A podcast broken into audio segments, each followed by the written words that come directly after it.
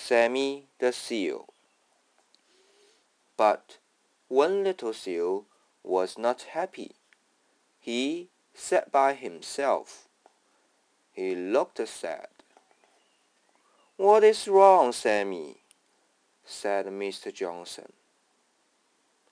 I want to know what it is like outside the zoo, said the little seal.